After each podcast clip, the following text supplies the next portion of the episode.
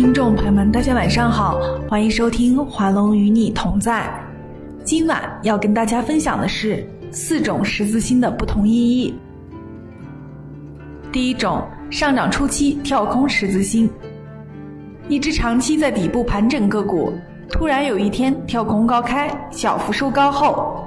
不巧遇到大盘大跌，但最后还是收了一个有跳空缺口的十字星，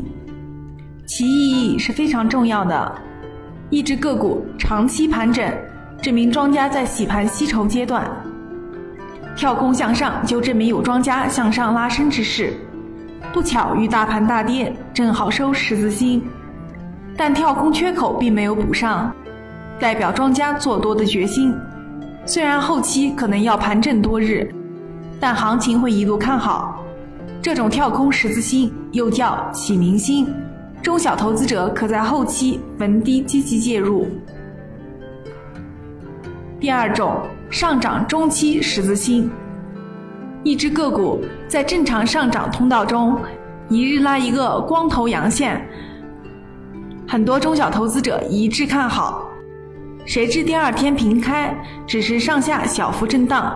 并没有出现想象中的强势，而第一天追涨的人。又担心有回调的可能，会有很多人逢短期高点卖出，结果第三天又收一个长阳线，拉伸就此展开，让第二日卖出的投资者痛心疾首。上涨中期的个股，第一天阳线，第二天收十字星，是庄家一种震荡洗盘的手法，故意做出上涨无力的样子，缩量收十字星是其要点。第三种上涨末期十字星，一只个股在上涨末期收一根十字星，一般有见顶嫌疑。因为一只个股长期大幅上涨后，获利都比较丰厚，收十字星就代表涨不动，涨不动就意味着下跌的开始，所以不要小觑十字星的风险。第四种，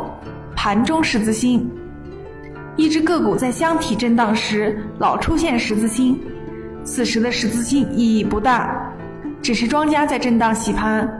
不过通过洗盘后，如能放量拉升，可以积极参与。好了，今晚的分享就到这里结束了。私募基金行业迅速发展，壮大了市场机构投资力量，但同时市场频繁发生违规现象，使广大投资者利益受损。